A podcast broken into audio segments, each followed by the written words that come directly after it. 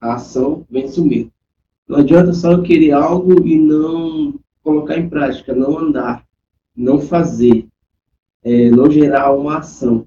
A partir do momento que você gera uma ação, você vence o seu medo de fazer algo na vida, não importa qual seja esse algo.